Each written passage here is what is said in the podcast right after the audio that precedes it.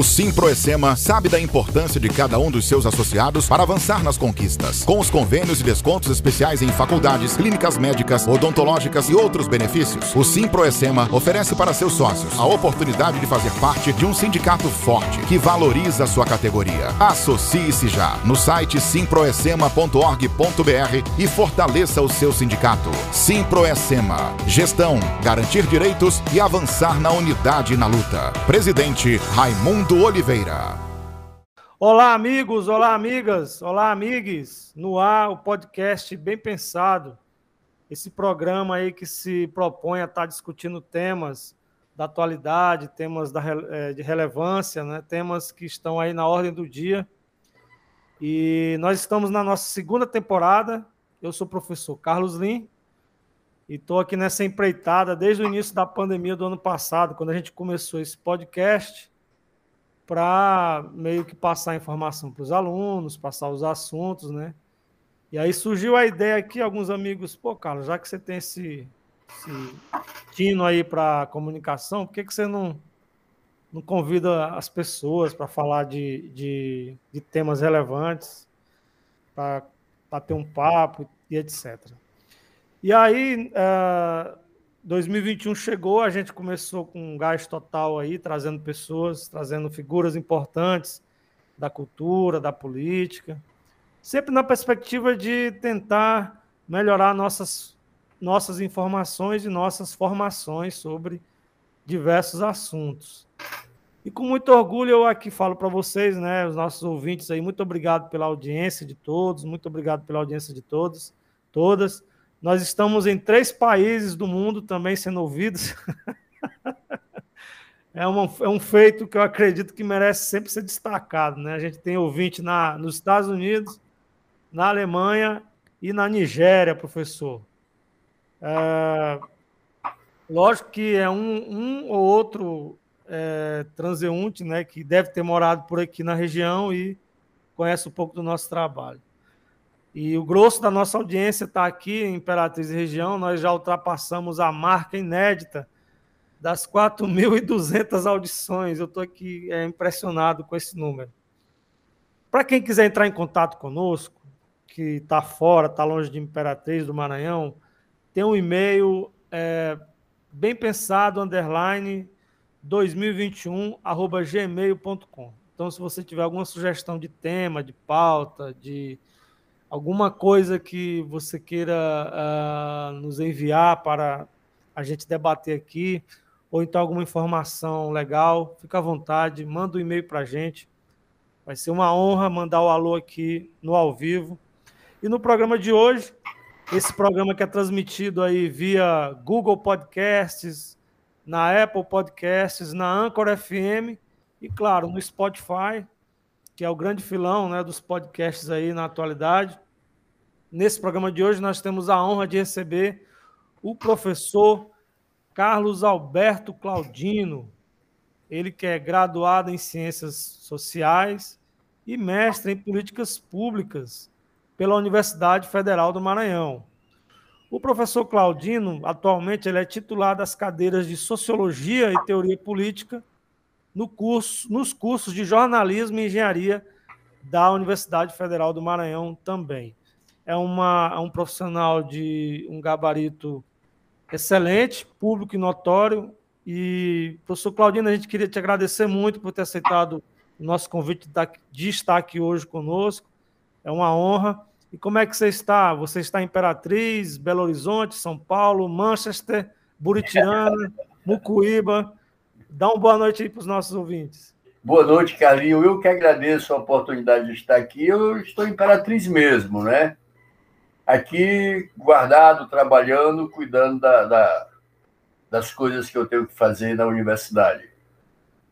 Excelente. Muito obrigado mesmo por, por estar aqui. Eu acredito que esse nosso bate-papo vai ser bem produtivo. É, vamos logo entrar aqui num tema que acho que está na ordem do dia, e eu queria que você comentasse, Claudino que foi essa loucura toda do 7 de setembro para cá. Né? Nós tivemos aí o dirigente maior do país, o presidente da República, incentivando uma claque né? de saudosos da ditadura, de saudosos de, de atos de exceção, é, uma extrema-direita raivosa, né, vamos dizer assim. Eu não sei se você, você deve ter acompanhado isso muito bem aí pelas suas redes. Como é que você avalia nesse exato momento o Brasil do ponto de vista das relações de poder, das relações da política nacional, até onde toda essa loucura pode é, descambar, né? Você acredita que pode haver um movimento autoritário no país que nos leve aí a um estado de exceção? Carlinho, eu acho que a nossa situação é a seguinte: nós não temos o governo efetivamente, né? Nós temos uma figura que acidentalmente foi eleita para a presidência da República e que não governa, né? Fica o tempo todo na busca de confrontos para manter-se, vamos dizer assim, dentro das discussões do dia a dia, montando uma pauta que é uma pauta pessoal, não é uma pauta de interesse da população brasileira, não é uma pauta de interesse do, do, do país. Né? E é o 7 de setembro, nós temos diversas análises que foram feitas e são feitas pelas pessoas que estão mais próximas do poder, que estão trabalhando essas questões, né, foi a busca de tentativa de uma demonstração de força que, segundo a avaliação de, de muitos intelectuais, muitas pessoas envolvidas mais diretamente, foi frustrada porque não conseguiu né, é, é, atingir o que se propunha a fazer, né, que seria aumentar e intensificar o volume do confronto. Né? E aí nós tivemos, por exemplo, duas respostas bem fortes a esse movimento 7 de setembro, desse grupo, tanto do presidente como dos adeptos mais próximos dele, que foi do presidente do, do, do Supremo Tribunal Federal, Fux, e do ministro Barroso, que é o presidente do TSE, que esse eu acho mais contundente. Contundente, exatamente. Né? É e colocou o Bolsonaro no lugar dele né, de irresponsável, está acabando com a nação, mentiroso, inclusive aquela questão de conhecerás a verdade, a verdade vos libertará, o, Barroso foi lá, conhecerás a mentira e a mentira te aprisionará. né? Então, nós Essa temos essas, essas questões né, que a gente tem que olhar. Agora, a gente também tem que observar que colocou muita gente na rua. Né? A gente tem que observar isso. Sim, e, verdade. É, é, ainda tem uma certa força, mas segundo pesquisa de diversos institutos, como por exemplo Datafolha, dizem que o apoio a ele hoje não chega aos 25% direito, né? um quarto dos eleitores né, da população. Então, a situação é essa. Na minha visão, assim, observando, na verdade, eu acho que é uma busca do, do, do confronto para tentar medir forças e salvar a pele e dos próximos dele, inclusive familiares, né? com acordos que foram feitos, né? por exemplo, com Arthur Lira, que tem lá mais de 130 pedidos de impeachment, mas não desengaveta, né? com o Centrão, que é hoje quem governa, e a gente conhece o Centrão, né? O Centrão hoje tem representação dentro do governo, lá no coração do governo, né? E Exato. É, é, para nós que conhecemos um pouco essa situação, o Centrão governando, a gente não pode pensar em nada de bom, de bom né? Porque o Bolsonaro, na verdade, ele não governa, ele está se resguardando ou tentando se defender que nem ele vem falando, repetindo ultimamente, esses dias, que era uma coisa que ele não falava três meses atrás, dois meses atrás, que ele não vai ser preso, que não sei o que e tal, essas coisas. Então, a gente pode, é, de uma certa forma, dizer que o, o, o presidente está sob uma pressão muito forte. Depois do 7 de setembro, essa pressão aumentou ainda mais. Né? O, o, o presidente do Senado, o Rodrigo Pacheco falou alguma coisa nesse sentido, né? teve os dois pronunciamentos do, do, do, TSE e do STF, e o Arthur Lira foi quem mais assim tentou, né, é, é, fez aquele discurso para apaziguar, para acalmar as coisas, não sei o quê. E a Procuradoria-Geral da República do Aras, né, falou, falou, falou, não disse nada, né, que a responsabilidade pelas investigações, né, se a gente for observar, por exemplo, o presidente do STF, em sua fala na quarta-feira, ele falou que o presidente cometeu crime de responsabilidade. E a responsabilidade de quem vai avaliar e denunciar ou não isso é o Procurador-Geral da República. Né? É, exatamente. Então, nós temos um, um, governo que foi fazendo as coisas né, ir se protegendo, e é um governo que até agora não disse para o que veio. Está né? Tá tentando mudar o Bolsa Família para não sei o quê, mas não consegue né? Está tentando deixar de pagar aquelas dívidas que são obrigações de pagar, mas aí arranjou a briga com o judiciário também está complicado, né? E é, por último essa nota que o Bolsonaro, que o Temer escreveu para o Bolsonaro lá, ele pedindo desculpa e não sei o que e tal, e aí se a gente for observar, os bolsonaristas estão muito chateados com ele, né? Exatamente. Ele, saiu fora do que ele chamou que era para fazer, que era para ocupar as ruas, para os caminhoneiros fechar as estradas, para não sei o quê, e depois ele manda todo mundo passar. Né? Então, Lavateiro, né? é, é uma situação complicada. Eu estava escutando agora no jornal que estão terminando de desocupar a esplanada dos ministérios hoje, agora, de início da noite, né? Então tem isso, temos essas questões. É um, na verdade, é um desgoverno, né? Do Bolsonaro que o Centrão agora vai ver como é que resolve. Mas eu acho pouco provável que ele fique calado, que ele não continue falando as besteiras dele. A gente torce por isso, né? A, a repórter da Globo, aquela. A... Não foi a Sandra Nieberg, foi a outra. Agora me falhou a memória o nome dela. Lopretti? Disse... Exatamente. A Renata. Renata, Renata Lopretti. É, você viu o que ela disse? Ela disse que não nos enganemos com o Bolsonaro. Ele tá, ele tá, ele viu que ia dar merda, ele recuou. Na hora que ele se sentir, na hora que ele se sentir confortável de novo, ele vai inventar mais uma dessas bravatas dele. É exatamente isso. É. Mas professor, é... do ponto de vista da comunicação e do jornalismo, o Brasil tem caído posições no ranking de liberdade de imprensa principalmente depois né, do atual governo aí ter ascendido ao poder. Você é professor do curso de jornalismo da, nas cadeiras de sociologia e teoria política. Como é que a galera lá na universidade está discutindo toda essa problemática né, de, de falta de, de a, relação entre o poder, a política e o jornalismo está tá com problemas, não é isso? Como é que a galera está avaliando esse cenário todo aí? é, tem problema. As pesquisas que nós vemos que o governo Bolsonaro é um dos governos que mais agride jornalistas, né? Chegou ao extremo de, de xingar, uma, principalmente as mulheres, né? É, é, em público, o pessoal dele e tal. É, com a pandemia, nós tivemos um distanciamento, a rotina do dia a dia, as conversas, os papos, né? É, de uma certa forma, nós perdemos. A gente se encontra nas reuniões de trabalho, tal, via remota, essas coisas todas.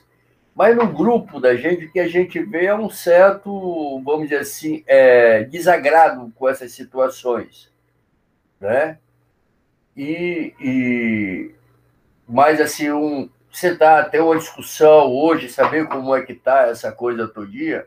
A gente olha os dados de, que são levantados principalmente por ONGs que atuam nessas coisas. Nós temos aí Jornalista Livre, nós temos um monte, um, uma série de ONGs que trabalham nesse sentido, né? e temos também a, a, as organizações de professores, de pesquisadores da área da comunicação, do jornalismo e tal.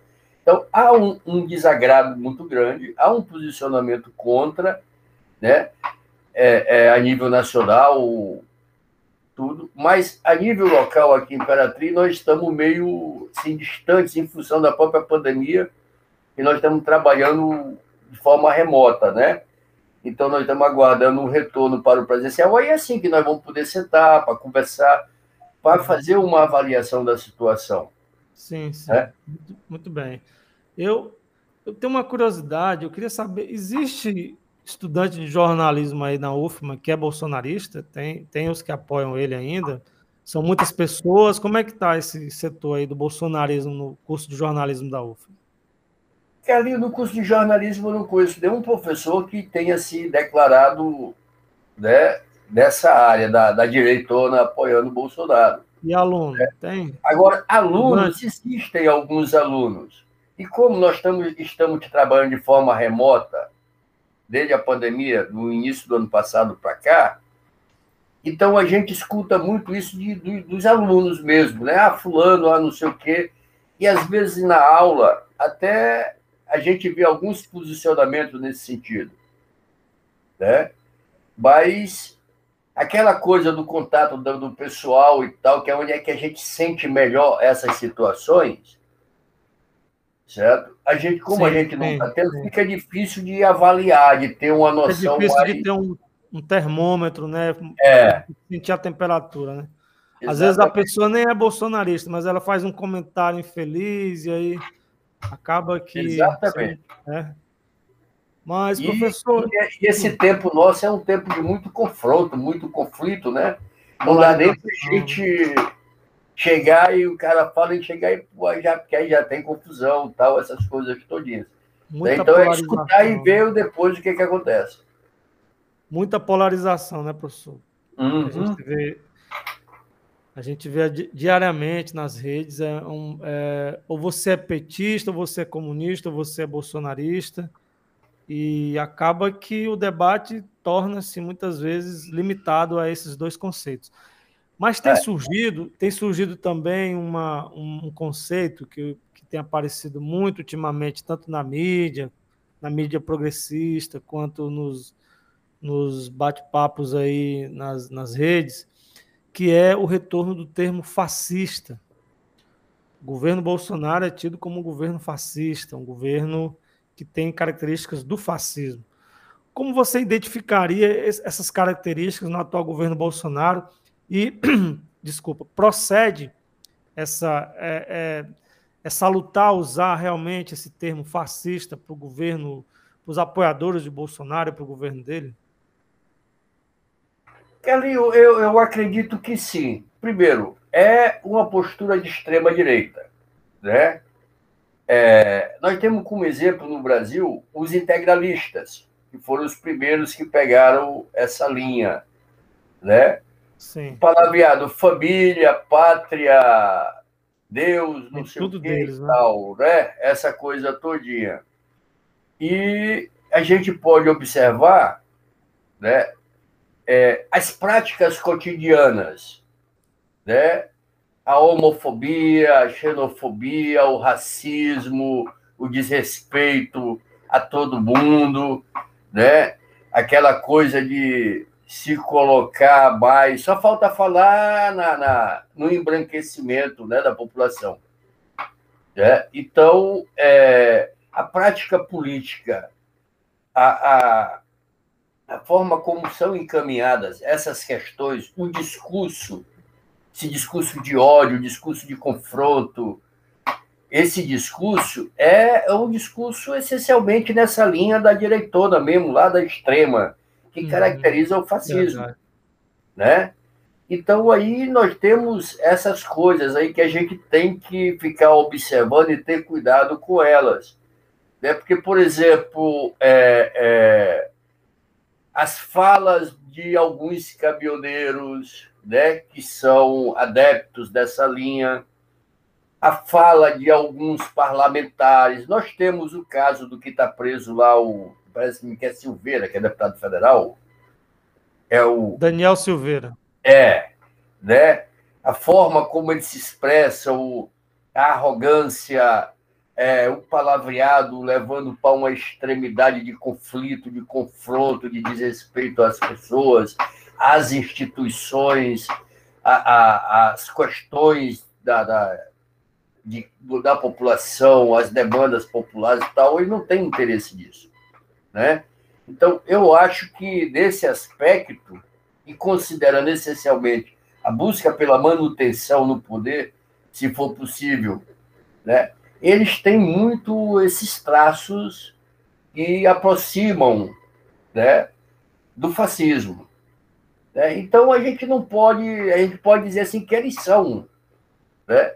não são a essência da originalidade, né? São os fascistas né, adaptados à, nossa situação. Professor, e como é que a gente chegou nesse cenário todo de horrores, onde a gente vê um presidente pegar um violão e apontar como se fosse uma escopeta, um, uma, um rifle de 12? Na sua avaliação, enquanto é, pensador da academia, enquanto professor do curso de sociologia, como é que a gente chegou a eleger esse cara que está aí na presidência? Quais foram as condições que realmente criaram o Bolsonaro no Brasil? Cara, o, o violão não é tanto, né? Agora, aconselhado, não compre feijão, compre rifle. Eu acho que é mais. Essa aí foi, foi horrível, né? Foi para acabar, né? Mas eu acho que é essa questão de como nós chegamos nisso, né? Por exemplo, dentro do processo de democratização, o Fernando Collor saiu. Né? O impeachment, nós tivemos o PSDB, então Itamar, e depois o PSDB, depois o PT. Aí o Temer e agora o, o, o Bolsonaro. Mas a gente também tem que ver a, a, a, a forma como a sociedade brasileira foi construída. Né? O coronelismo, os senhores do café. E esse coronelismo, principalmente no campo político hoje, ele ainda existe, é muito forte. O Centrão está aí para não deixar a gente faltar com a verdade nessas horas. Né? Então, nós tivemos esses processos. E, fundamentalmente, um, um, um viés de deseducação da população. A educação no Brasil, ela nunca foi efetivamente prioridade. Né? É, ela é uma coisa que é colocada de forma secundária e esse governo está querendo acabar. Até que o ministro da Educação já falou que educação não é para todo mundo, né? É do, a universidade tem que ser para pouco. Né? Quando se fala isso, aí você já sabe. Né? Então, a população ela vem nesse processo e as gerações vão passando e vão tendo as consequências, as mudanças, as transformações, as demandas que vão sendo supridas ou não. Mas se nós formos observar o comando político do Brasil, essencialmente, ele não muda há muito tempo, né? Aí você pode pensar hoje no Sarney, você pode pensar no Jader Babalho na, na, no, no, no Pará, você, a gente pode pensar lá no pessoal do Paraná, ainda tem um lá, Santa Catarina, eu acho que é o Requião que está por lá, é, o Nordeste, né? Você pode sair catando, por exemplo, Colo de Melo, Renan Calheiro na Lagoas, Sergipe, do Rio ainda tem os Maia lá, o Rodrigo Maia, que inclusive foi presidente da Câmara, né? Aí você vai para São Paulo, tem o povo lá também e tal. É, é, então, é, esse processo todinho, é, essa coisa de construção, ela desencanta a população e, vez por outra, ela pode se jogar né, na busca de um salvador da pátria. E, da minha avaliação, um discurso do Bolsonaro casando com o antipetismo, batendo na corrupção, não sei o quê, né? aquela coisa todinha de que todo mundo era corrupto, mas ele não era, e agora nós estamos descobrindo que é ele, a família todinha. Né? É um discurso que, de uma certa forma, enganou, né? que a população já vem desencantada. Né? Nós tivemos dois governos longos de, de é, sociais-democratas, um mais para a direita, outro mais para a esquerda, PSDB e PT. Né? Então, depois aí teve o problema da Dilma, o impeachment dela, e aí assume o tema e tal, essas coisas todinhas. Né? E a população, uma boa parte, passando fome, sem escola, sem saúde, né? sem um transporte público de qualidade, sem um salário decente, sem condições de viver, sobrevivendo da forma como dá. E aí a gente vê hoje os informais, hoje os desempregados, os que não procuram mais emprego, né? Esses desencantamentos pesam. E aí, na hora de votar, o cara chuta para um que ele acha que pode salvar. É que nem jogar na loteria. O cara pega R$ 4,50, joga na Mega Sena e diz: Não, amanhã eu posso estar rico, pode dar tudo certo. Né? Eu tenho a impressão que a eleição do Bolsonaro ele passa muito por esse desencanto da população com a política tradicional. Apostou no novo e o novo não é novo, né? O novo é bem velho. Bem velho.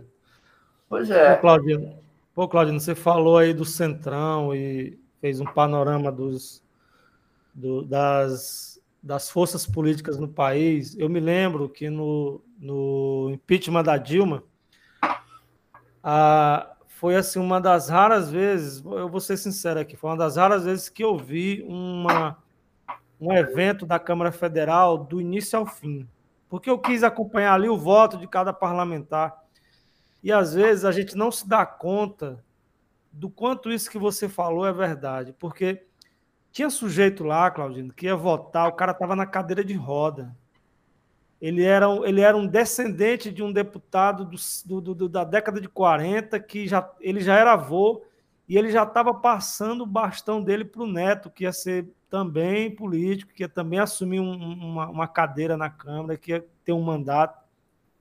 Então, o que a gente percebe no Brasil é que é, os chamados rincões, né, o Brasil profundo, ele é extremamente tradicionalista, ele é extremamente conservador, e existe uma, uma vamos dizer assim, uma atmosfera política que ainda descende da época dos cafeicultores, da época da enxada, do coronelismo, do voto, igual você falou mesmo.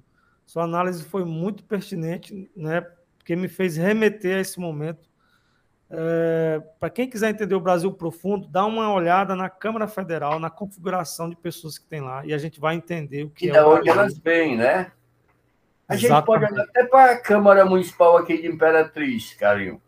E a gente pegar, por exemplo, tem vereador que foi filho do vereador, que foi irmão de vereador, e hoje você vê os vereadores que já estão se aposentando, já estão aposentados, querem sair, tentando eleger os filhos. Né? Exato. A última eleição foi 2020. Eu observei isso, né? Muito filho de vereador, candidato a vereador, né? é, parente, o, o, o, irmão foi vereador, o pai foi vereador, não sei o que. Então, ainda há esse movimento. E a gente há de convir que Imperatriz é uma cidade bem conservadora, né? Os movimentos sociais, eles têm problemas para fluir bem dentro da sociedade. A década de 80 que não, porque, assim, não, e sim, né? Os bancários faziam muito movimento nessa cidade. Né? Todo ano tinha greve, tinha movimento, sindicato muito atuante, que era puxado pelo movimento de oposição bancária, movimento de oposição bancária cutista, né? que depois terminou ganhando a, a direção do sindicato de São Luís. Né? Então, naquele tempo, você tinha a, a cidade era chacoalhada pelos servidores públicos, pelos bancários, né? e não conseguia parar Bradesco e Itaú, mas econômico parava, Finasa parava, Coming parava, Agrobanco parava, que são, eram, eram bancos que muitos já nem existem mais, particulares. Né? Então, até na nossa cidade, esse panorama a gente pode observar. É só ver a composição da Câmara Municipal, salvo algumas poucas exceções, da onde é que vem, qual a linhagem dos vereadores que nós temos hoje. Né? Se a gente observar, nós vamos achar traços desse movimento também. Sim. Claudino, você, você fazia militância na, na, no sindicalismo? Suas, suas origens na, é, no, na questão política vieram daí ou você teve outras origens? Fala um pouco aí da sua trajetória política. Kelly, eu comecei no movimento estudantil, né? Eu morava na Paraíba e vim para São Luís. 78, 79 foi a greve dos estudantes. É, eu trabalhava e participava. Eu estudava à noite e eu estudava na escola do sindicato dos comerciários, que eu era comerciário. E a gente correndo, participando dos movimentos, das coisas todinhas. E me filiei, me filiei, não, me aproximei e passei, passei a participar efetivamente do PCdoB na ilegalidade. Aí foi quando eu vim para Imperatriz 81, né? Aí nós viemos algumas pessoas, alguns estudantes. Eu tinha terminado ensino médio e a nossa base era o, o, o teatro, né? Nós inclusive chegamos a morar no teatro, a gente trabalhava aula, tal, trabalhava aqui e participava do movimento estudantil, do, tivemos um, com a Igreja Católica Progressista aqui no Bico do Papagaio, né, que o, a pessoa que organizava essa coisa toda era o Pedro Hanai, que hoje não mora mais em Imperatriz, não sei onde é que ele se encontra. Como é o nome dele? Pedro Hanai. Pedro Hanai. Ah, tá. É, morou no teatro ainda, e nós moramos no teatro, veio eu, veio o Malheiros, Prazeres, nós viemos uma turma para cá. Aí aqui nós conhecemos a galera do movimento estudantil aqui, inclusive a Conceição Amorim, que hoje é ativista da, da, da, da, da questão das mulheres. Né? Nós participamos do congresso da UBS no Rio de Janeiro, nesse período. E aí eu terminei ficando imperatriz, né? Aí passei no concurso do banco, fiquei no Banco do Brasil, e aí a militância no campo sindical do trabalho mesmo, ela é mais intensa, né? Assim, a gente tem mais confusão para resolver. E aí ficamos aqui uma galera, depois muita gente dessa turma saiu do banco, outros se aposentaram hoje. Aí fui transferido para São Luís em 88, 89, por aí, né? Participei do, dos movimentos sindicatos lá, pedi demissão do banco. E, mas trabalhei ainda no sindicato dois anos, dando todo um apoio para a oposição, né? Que aí nós tínhamos também a, a, as, é, é, os segmentos do movimento sindical, mesmo dentro da CUT, um era mais para a esquerda, outro era menos e tal, nós tínhamos esses problemas ainda, né? E Eu tive sei. essa militância, né? A minha militância político-partidária é pequena, né? Eu sou filiado ao PCB desde 2005, 2006, por aí, fui candidato a vereador, eu acho que foi 2008, né? Foi 2008, eu lembro. Foi 2008, e só. Aí depois fui para a universidade, né, já estava na universidade, aliás, aí fui trabalhar com meus alunos, tentar fazer boas disciplinas, construir é, é, um pouco de criticidade nos alunos, né, para não olhar as coisas e aceitar do jeito que elas chegam. E aí nós estamos nessa batalha, e quando é possível também a gente dá a nossa contribuição para o movimento, para as coisas, a gente conversa muito com as pessoas, né? Tenho contatos ainda, converso muito com o pessoal em São Luís, na Paraíba, no Pernambuco, ainda tenho muitos conhecidos que estão no movimento de forma mais ativa que eu, com quem a gente troca ideia, recebe conselhos, dá conselhos e tal. Então, a minha vida nesse campo da militância é mais ou menos essa. Ô, Claudino, você conheceu o Flávio Dino, porque ele, ele era advogado dos sindicatos bancários, né? O Flávio, era. O... Ele, o, Zagalo, que hoje é advogado da Pruma, né? o Flávio Dino, se não me falha a memória, ele é contemporâneo meu de UFMA. Eu entrei em 90, saí em 2000. Né? Ele, o Salve, o irmão dele, muita gente hoje, o Márcio Gerri, que é, é deputado, o Bira do Pindaré, nós nos conhecemos no Sindicato dos Bancários, que é do PSB, é deputado federal. Ah, né? Então, esse pessoal, nós participamos muito, assim, contemporaneamente do, dos movimentos em São Luís, do Maranhão e tal. Às vezes, mesmo sem ter uma proximidade, mas a gente vai terminando sendo solidário dentro dos movimentos, mesmo sem se conhecer, né? Sim, sim, verdade. Muito bom, viu? Sua trajetória aí é muito rica. Com certeza você deve ter muitas boas histórias para contar aí. E a gente está aqui ah, disposto um a de tempo, viu? Como é? Isso dá bastante tempo se começar a falar. Então, né, então tam, temos a noite toda aqui para conversar sobre isso. Professor, e com relação às nossas perspectivas, você está vendo aí que o, o ex-presidente Lula, que ficou 500 dias preso, né, de maneira corajosa, organizou a sua base de lá mesmo da prisão, colocou a sua razão na mídia, né, fez o debate e hoje em dia está aí, saiu pela porta da frente e hoje em dia está despontando em primeiro lugar nas pesquisas não se acovardou em nenhum momento. Assim, eu tenho muitas críticas ao governo Lula, não é? Mas há de se, há de se perceber que a liderança dele não é pouca coisa, é muita coisa, e é salutar que ele tenha né, conseguido colocar a sua razão, a sua verdade nos, nos discursos, nas narrativas. E aí nós temos também o Ciro Gomes, que é outro quadro também muito preparado, já foi prefeito, governador, deputado, ministro, e se apresenta como opção à, à polarização Lula-Bolsonaro.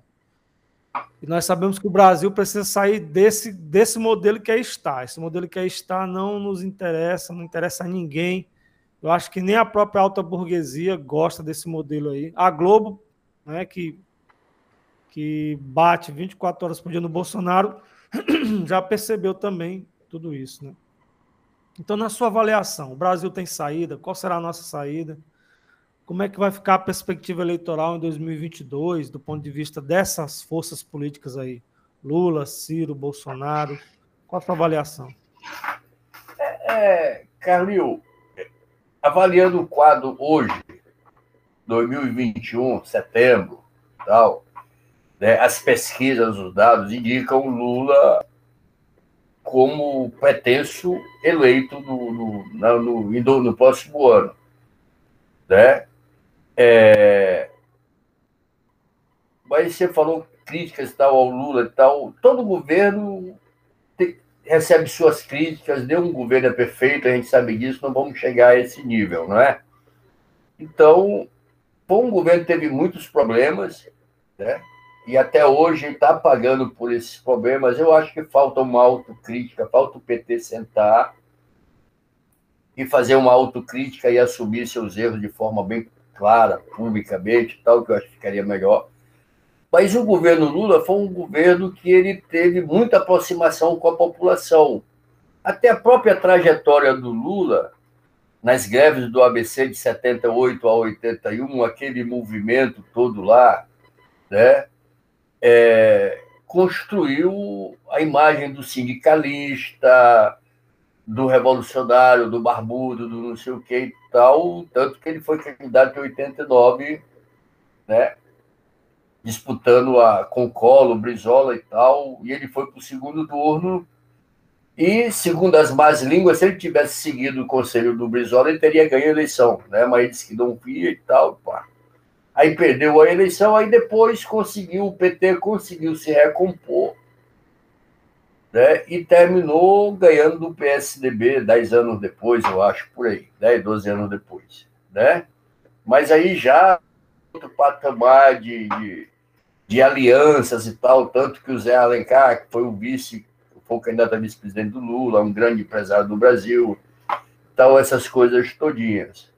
Né? Então, eu acho que é uma possibilidade boa. Né? A gente sabe que não vai resolver tudo da sociedade brasileira, que ninguém vai conseguir fazer isso.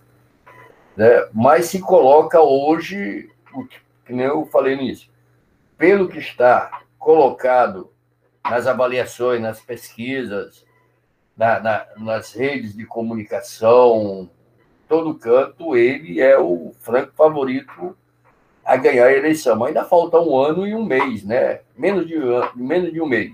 Falta um ano e um pouquinho. E a gente sabe que essas coisas podem, de repente, dar uma reviravolta e mudar tudo. Né? Sim, verdade. E aí a gente pode até brincar, né? Que nós tivemos, por exemplo, a eleição aqui em Imperatriz para prefeito, que era a briga entre o Jomar, era o, o Madeira e o Hildo, e o Jomar terminou por ganhar a eleição na confusão deles, né? Foi. Então, eu lembro, 2000, foi. 2000. É, nós temos essas possibilidades, porque a política ela é uma coisa que não é previsível. Você tem as tendências disso, daquilo outro, candidato tal e tal, tal. mas que o eleitor pode mudar a qualquer momento. Né? Com relação ao Lula, eu acho que é uma boa opção, uma boa alternativa, né? fazendo um governo né, que nem fez anteriormente, mas de uma forma mais transparente, assim, vamos pensar isso, né, que é a social-democracia mais um pouco para a esquerda. O Ciro Gomes, pessoalmente, não me agrada, né? Pelas falas dele, eu assisti uma entrevista dele outro dia e só teve uma coisa que ele falou que eu acho que, de uma certa forma, eu concordo com ele. Foi criado no Brasil, né? É, é, um nicho, um não sei o quê, de educação particular, né? Foi fomentado e que hoje o Brasil tem maior segmento da educação particular de nível superior do mundo. Não sei, um negócio assim que ele falou que eu analisei direitinho fiquei, pode ter razão. As outras coisas da fala dele não me agradaram, né? Para mim, ele é autoritário também, né? Ele tem um projeto de poder que a impressão que me passa, eu não o conheço pessoalmente, né? Escuto as falas, entrevistas dele, é que ele tem um projeto de poder pessoal que ele vem brigando por isso há muito tempo né? que ele bate bem nos outros, tem formação, é bem instruído, né? mas, pra, na minha percepção, para ter esse compromisso com a população brasileira, de fazer um governo para a população brasileira, eu acho que ele não tem, não, viu, Cali? Então, eu desconfio muito, eu não voto nele. Né? E aí nós temos, por exemplo, discute-se hoje uma outra, via um outro candidato, que é o, o presidente do Senado, Rodrigo Pacheco, né? inclusive o Kassab, teve do PSD, teve conversando com ele e tal, estão tentando alavancar o nome dele, mas não sei como é que está essa discussão, né? De que ele possivelmente... Tem muita água pra... É, tem muita água para rolar, e que ele possivelmente pode ser candidato né, do, do, do, que ele é do DEM, né, indo para o PSD. Então a gente tem que aguardar para ver isso. O grupo bolsonarista, eu acho que vão ter os votos que eles têm aí, esse povo que vai para a rua, que é um quarto da, da população ou menos. Eu falo população, falando de eleitores, né? E não vai ganhar, não. Mas aí nós temos que ver o que, que vai acontecer, o que, que Bolsonaro e o pessoal dele vai aprontar daqui até lá. Né? Eu estava olhando agora a Folha de São Paulo, teve uma reportagem que eu até marquei para ler, diz que ele queria dar o golpe mesmo no dia 7, que as PMs e parte do Exército estariam prontos para apoiá-lo. Eu acho que foi na Veja, na Folha de São Paulo, que eu olhei ainda mais cedo e marquei para me ler depois. Né? Então, nós temos esses problemas. A gente não sabe. Esse cara vai ficar três dias quietinho, porque ele está numa pressão intensa, né? Mas a gente não sabe o que, é que ele vai falar quarta-feira que vem, né? Até domingo, segunda-feira, ele vai, pode estar tá quietinho, mas aí quarta a gente não tem mais, porque é muito imprevisível. Né? E tudo que ele fala é atentando contra a sociedade, atentando contra as instituições, atentando contra a democracia, né, contra essa coisa toda.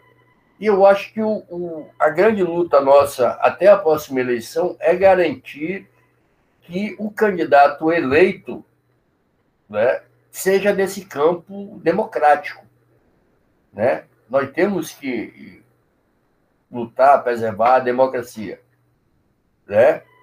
Então, é, é, é, importante isso. E eu acho que a, a, discussão tem que passar nesse campo da, da democracia, nós temos que fortalecer ele, nós temos que trabalhar para eleger candidato, um candidato a próximo ano, que esteja nesse campo, que tenha compromisso né, é, com os problemas da nossa sociedade.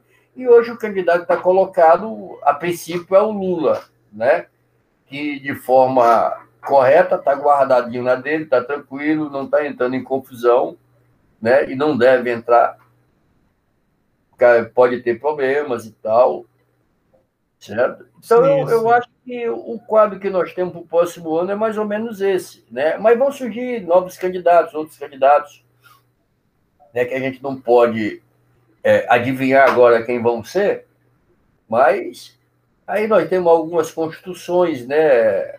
Partidos, mudança de, de candidato de, de, de políticos eleitos de um partido para o outro, a, a questão da lei eleitoral que está na Câmara, né, que complica tudo, acaba com a, a, a, a visibilidade ou a transparência do fundo político lá para garantir o voto das a, a manutenção, a, o custeio das eleições, que os caras vão poder fazer o que quiser com o dinheiro e tal. Né? Então, nós temos tudo isso. E a gente conhece os partidos do Brasil. A maioria deles são todos conservadores, são capitaneados por coronéis, coronéis no sentido político, né? É, não militar. Né? E que eles tendo esse monte de dinheiro, eles podem aprontar muita coisa. Né? Então, a gente tem que ver como é que essas alianças, essas coisas, vão ser construídas também para poder ter um quadro mais claro para poder melhorar a avaliação. Então você acha que é improvável, por exemplo, que uma candidatura 100% de esquerda vença ou seja competitiva, é isso?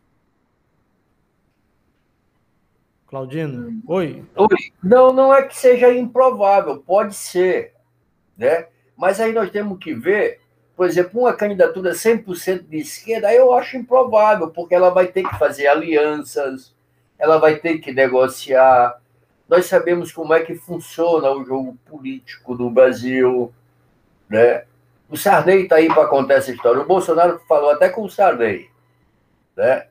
Então, é, esse jogo é, é, não tem candidatura pura nem de um lado nem do outro. Né? Então, a gente tem que preservar os esforços todos na, na, na na manutenção desse campo democrático, popular e tal, votar nos candidatos desse campo e tal, para ver se a gente vai é, amenizando os problemas e buscando uma solução para um futuro não muito distante. Sim, sim, verdade. É, você disse que era afiliado ao PCB, é isso? Você está atuante? Você está compondo a direção, alguma coisa assim? Não, não, não. Sou filiado, filiado, sou afiliado. Eu voto 21. Ah. Muito bom, muito bom. Imperatriz teve um candidato do PCB, né, para a prefeitura, foi o Sandro Ricardo. Teve, Sandro. Sandro. E me parece que ele não foi muito bem na... no resultado é, eleitoral. É, mas isso já é o previsível, né? Os partidos situados mais nesse campo hoje não têm dinheiro, é, a estrutura é precária, né, não tem é, é, essa visibilidade toda, então a, a tendência é, é, ter poucos votos. Mas é um processo de construção, né? Quem sabe daqui a um tempo como é que vai estar. Né? Quem sabe, né? A natureza é dialética, as coisas mudam. É. Né? Uhum. Professor, nós estamos nos aproximando. Aliás, hoje, né? Hoje é dia, nós estamos gravando esse dia 10, nosso podcast vai ser publicado dia 11. E 11 do 9, você deve lembrar bem que é uma data bastante significativa para a história do mundo até, porque foi a data é, que 11 de setembro. Os, os, atentados lá do World Trade Center. Uhum. E você se lembra onde você estava naquela manhã de 11 de setembro de 2001? Você lembra onde você estava nesse momento? De 2000 e? 2001, que foi quando houve o, o atentado lá. 11 de setembro de 2001. Você lembra onde você estava? Eu estava em São Luís. Ah, era? Estava estudando, estava... É. Estava estudando. Dando aula, estava... Eu tava, é, eu estava dando aula na UFMA como professor substituto e estava me preparando para fazer a seleção de mestrado. Nossa, passou já se vão 20 anos né, dessa tragédia é. que mudou o mundo. Na sua avaliação, enquanto professor de teoria política, as relações internacionais que, que adviram daquele cenário todo, elas, elas parecem que estão retornando a, um, a uma nova tensão lá no Oriente Médio.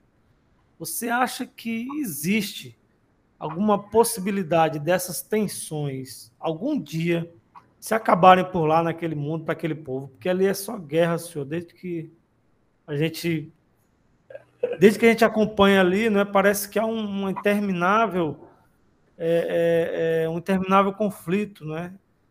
E os talibãs, podemos colocar assim, são, são fanáticos, quase que, aliás, são fanáticos religiosos, que desejam impor a sua visão de mundo, né, teocêntrica, teocrática, né? Que inclusive eu faço até um paralelo a alguns seguidores do, do Bolsonaro aqui no Brasil. Não é? Mas nos diga aí, professor, você acha que existe uma saída pacífica para aqueles lados ali do, do mundo? O meu conhecimento sobre essas questões mais daquela região lá são poucos, né? Mas eu, eu, eu penso, eu vejo o seguinte, na África nós tivemos muito esses problemas, as guerras étnicas, desde o tempo da escravidão, né, que os negros que vieram para cá foram vendidos por outros, né? É, e lá, naquela área do Oriente, nós temos a questão religiosa muito forte, né? E, pelo outro lado, nós temos, por exemplo, os Estados Unidos, depois da Segunda Guerra Mundial, maior potência bélica do mundo e tal, ele procurou muito se impor pela força nesses locais, por isso tanta agressão a ele, né? Por exemplo, o Talibã lá, a confusão do Talibã, quem, pelo que eu observei, eu li, né? Quem criou, quem a, a, amou, quem preparou tudo foram eles, né? Então, um monte de, de, de organizações que nós temos lá, que estão nessa guerra toda, tem esse dedo, né? E aí eu fico pensando assim, lá naquela região nós temos, por exemplo, muitas riquezas, em especial o petróleo, a gente pode falar. E onde tem essa confusão, a gente sempre tem o dedo norte-americano. Estão saindo agora, foram para lá porque foram atacados há 20 anos atrás, né? acabar com o, o, o, cara lá, como é o nome dele, que era da. Eu esqueci o nome dele, que era o. o... Que eles, inclusive, ah, chegaram a matar o cara. Matar. Hã? Como é? O cara, eles até mataram lá o. Osama Bin Laden? O Bin Laden né? Aí tal, tal, ficaram lá esses 20 anos. Né? Mas essas guerras nós temos muito, os Estados Unidos passou por muitas guerras dessas e ele não ganhou nenhuma, né? E quando ele sai, ele deixa um estrago. Né? Agora ele disse que tinha preparado o exército, tinha feito não sei o quê, investimentos, se eu não me engano, de um trilhão de dólares e não sei o que e tal, e sai e a confusão fica, né? Aí a pois gente é, tem que então é até quando é interessante, porque vai, não, mas eles não, segundo fala, eles não foram para lá para criar um regime democrático, eles foram para lá para caçar quem tinha feito o atentado contra eles e tal. O Trump fez o acordo da retirada, né? o, o Biden está cumprindo. Mas eu, eu, pessoalmente não tenho muito conhecimento, não. Eu olho assim de forma bem. Né, Superficial. Bem, superficial. Né? Mas eu vejo essas coisas. Eu acho que, por exemplo, era uma coisa que se discutia muito antigamente, era a autonomia dos povos, né? Ah, bem lembrado. Discutia a questão de a luta contra o imperialismo, essas coisas todinhas. Ah, né? O que valia, que era interessante, era a autonomia dos povos para resolver Auto... suas questões internas. Autodeterminação dos Autodeterminação, exatamente. É. Né? e que hoje a gente não vê. As grandes potências hoje, Estados Unidos, principalmente de forma bélica, a China hoje comercialmente, a Rússia, depois que a União Soviética desmanchou, ela se manteve muito forte. Né? Então, nós sempre temos essa intervenção para impor uma forma de olhar para o mundo que normalmente não é a de quem está sendo ocupado, né? Então, Sim. eu acho que esses problemas ainda vão demorar uns tempos para serem sanados, por função desses interesses todos que estão colocados, né? Estados Unidos está saindo da confusão, mas eu estava assistindo o jornal e estava escutando a reportagem. China e Rússia já entraram em contato que querem manter boas relações com o Talibã. Né? Então a gente tem que aguardar para ver o que acontece. Muito bem, nós conversamos aqui com o professor Carlos Alberto Claudino Silva, que é professor da UFMA. Eu queria mandar um alô aqui, professor, para os nossos ouvintes que mandaram um e-mail essa semana. O professor Márcio Moziel, que sempre nos ouve. Moziel. A enfermeira Carilene, também que nos ouve, ela que trabalha aí no, na, numa das unidades de, de atend, pronto atendimento da cidade. Mandar um alô também aqui especial para minha cunhada também, que sempre nos ouve aqui, a, a Kailane. E para finalizar, professor, uma perguntinha básica. É, você acha que o Brasil tem jeito? Nós vamos sair desse, dessa, dessa sinuca de bico que nos metemos? Eu acredito que sim. A gente vem há 500 anos procurando jeito, né? é, boa. É, é muitos problemas, muitos problemas, muitas loucuras, mas uma hora a gente vai acertar. Agora também nós temos, por exemplo, que ó, é, é, ter em consideração a diversidade do Brasil, né? A cultura, a população, os formatos de viver, é, é, a forma como olham para o mundo. Você não pode, por exemplo, chegar e os interesses de um gaúcho são os mesmos interesses de um paraense, de um maranhense. A forma como eles olham para o mundo são diferentes, né? Então, essas diferenças, né? Nós, nós temos a questão, as questões étnicas, negros, índios, problema de gênero, né? A, a pobreza tal. Então, essas questões, elas impactam na forma como os indivíduos olham para o mundo. E é a partir daí que eles fazem essas escolhas a gente tem que torcer para eleger um governo que procure, de uma certa forma, atender às demandas da população como um todo. Né? Se nós conseguirmos fazer isso, que esse governo atenda pelo menos metade dessas demandas, já vai ser um bom governo. Exatamente. E que, e que Deus possa nos ajudar a sair dessa sinuca de bico as forças do bem da luz, que podem Mas ser não chamadas. Mas não o Deus do Bolsonaro, viu? Não, não, não, esse aí não. Esse aí não. Claudino, eu não sei se eu comentei com você, mas a gente pede que o nosso convidado escolha uma música para a gente tocar no final do programa. É, você tem alguma em mente aí? Você gostaria de sugerir alguma música para gente, a gente tocar aqui? Sei que você é um apreciador da boa música. Com certeza você, vai, você deve ter uma, uma na agulha aí para a gente mandar aqui.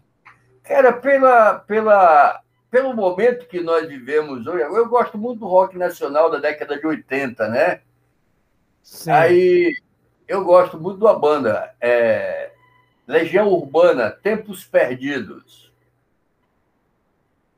Ah, eu boa escolha. No momento é uma pedida legal. É, essa aí vale a, vale a pena ouvir, viu? Uhum. Muito bem, professor Claudino, Carlos Alberto Claudino, a gente muito obrigado pelo bate-papo, pela entrevista. E só agradecer realmente. Suas considerações finais, algo mais a dizer, acrescentar, fica à vontade. Carlinho, agradecer por estar né, colaborando nessas discussões né, e dizer que a gente precisa ter cautela, a gente precisa ter é, é, paciência nesses momentos que a gente vive, que são momentos muito conflituosos, e que o conflito ele é incitado, né, ele não acontece do nada, né, e trabalhar na preservação e construção desse espaço democrático popular, defender a democracia, defender a educação, defender o SUS, né, e procurar construir para todos, né? Eu acho que isso é um momento hoje é um momento muito singular e a gente tem que pensar hoje muito no coletivo para a gente poder participar desse processo de construção.